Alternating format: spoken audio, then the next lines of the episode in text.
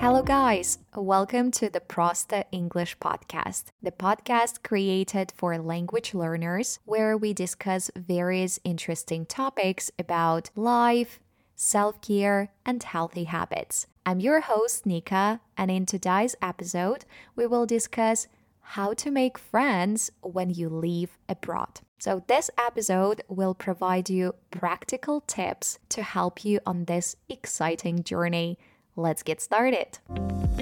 First of all, I want to say that living abroad can be both exciting and challenging, especially when it comes to making new friends. Being in unfamiliar place with different culture and language can be very, very difficult. But don't worry, making friends in foreign country is possible and it can be very rewarding. So today we will explore some helpful strategies to help you find and develop meaningful connections while living abroad. There are two main categories of people you may want to be friends with when you start living abroad. The first category I would call locals, and the second is expats. So, first of all, let's focus on discussing how to make friends with locals.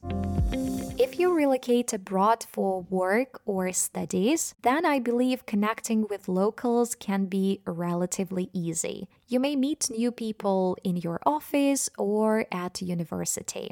You may talk to them during the breaks or after studies or work. If you get on well with any of your colleagues and you feel that you have common interests, you have similar sense of humor and you just like being next to them, just don't be shy in this case and invite them to have a coffee in the evening, go for a walk, or go to the cinema. If we talk about making friends with locals, I personally experienced this when I joined a university in Lithuania half of my group were expats, and while other half were locals. We had many group projects at university, like many events together, so I didn't even need to look for local friends on purpose. We got on immediately after a couple of weeks and it worked out fine. Another experience I had was during an internship in Warsaw six years ago. I joined a company where everyone primarily spoke Polish because 99% of workers of my colleagues were from Poland. But my work was conducted in English. So I didn't speak Polish at that time at all. And of course, at first it was very challenging for me. I felt left out. I felt out of the loop because my colleagues, they spoke Polish among themselves and not that many people wanted to communicate with me in English. However, after some time and through corporate parties and activities, I was able to get on well with a few colleagues and they started speaking English with me. And of course, this made me feel much more comfortable. Back then, my internship was for five months, and of course, I didn't see the point in learning Polish at that time. But if you find yourself in a similar situations, such as relocating abroad and having locals in your workplace, but you plan to stay in this country for more than six months, please consider learning the language. Of course, there are many advantages of speaking the language of the country you are currently living in, but the main advantages are that, first of all, you will understand the conversations happening around you in the office, and you will not feel, again, out of the loop. You will not feel lonely. And you will also have a chance to practice your speaking with natives if you are learning the language. And if you hear the language every single day around you, you will quickly boost your listening skills and, of course, your vocabulary. So, to sum up, if you move abroad for studies and work, then finding friends among locals is gonna be quite easy for you. But at the same time, remember that you should be the one who takes the first step forward. Challenge starts when we talk about expats who relocate abroad because they want to change their place of living. And in addition to that, they work remotely, so they work from home and they don't have any connections, any acquaintances or colleagues in this new place. In this case, if you want to connect with locals, you may attend local events, festivals, and social gatherings. Usually, usually, people who go there, they are very hospitable, friendly, and open-minded, especially if you show genuine interest to their culture and you try to learn the language. Because in this case, they will be super pleased and it may open doors to building real friendships. Another great activity where you may connect with locals is volunteering. By volunteering, you engage directly with locals, learn about their customs, traditions, and daily life. In addition to that, it's also a unique opportunity to gain deeper understanding of local culture. Volunteering also allows you to practice local language in a very practical and meaningful way. And when you interact with native speakers straight away, you can improve your language skills and you can boost your confidence in communicating with the locals. And I believe that it also gives you the sense of purpose by making positive impact on other people's lives. You may find meaning in your own journey abroad.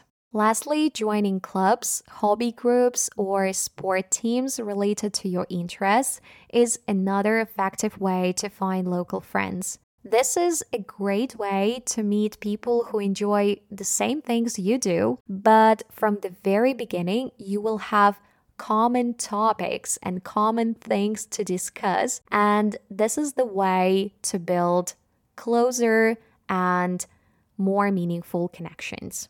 Again, when I lived in Warsaw six years ago, I attended on Fridays salsa classes and on Saturdays Zumba classes. It helped me to get to know many, many like minded people there. We had nice conversations, and I felt not so lonely in that city anymore. The second point I'd like to discuss is how to make friends with other expats. I believe that it's incredibly important because only fellow expats can understand your challenges, your feelings, may recommend you useful services for solving your problems. And the more connections with other expats you have, the easier and safer you are going to feel while staying abroad. But now the question is, where can you find these fellow expats? Tip number one is use online platforms such as Instagram, Telegram, and Facebook. Let's talk about Instagram first. You can actually use hashtags to search for people living in your city. For example, when my husband and I moved to China, we didn't know anyone except our Chinese colleagues. And Eventually, I started feeling the need to connect with other foreigners in our city. So I typed Chengdu in Russian. Chengdu was the city where we lived. So I typed this hashtag in the Instagram search bar and I found a girl who had posted many pictures from China so far. And I decided to message her and we ended up meeting for coffee. It's an unbelievable story, but she turned out to become my soulmate. And we still keep in touch and we follow each other on Instagram and we communicate from time to time. So, thanks to hashtags on Instagram, I was able to find a great friend. If you're active on Instagram and post photos regularly, I highly recommend you to add hashtags of the city where you currently live in to your post because you never know, there might be someone who may find you just like I found Polina. And here I also want to say that having an active social media account can make it easier for people to reach out to you as they from your profile get an idea of who you are and what you're interested in. Talking about Instagram, Telegram, and Facebook, these platforms also offer opportunities to find expat communities in your city. You can search for groups using keywords like expats plus your city or even your nationality plus your city. For instance, if I were living in Barcelona right now, I would search for groups like Expats Barcelona or Foreigners in Barcelona, Belarusians in Barcelona, or Russian speakers in Barcelona. In these groups, you can leave a message introducing yourself and inviting people for a cup of coffee, for example. Of course, there are no guarantees that you will immediately click with everyone you meet, but the more people you meet in general, the greater your chances are of finding your soulmates. Another idea is to organize events such as pottery classes, drawing classes, I don't know, outdoor jogging or cycling sessions, book clubs, or meetings for people who love to travel. Because if you create events or meetings based on a particular topic, then it will be much easier for you to find people who share similar interests.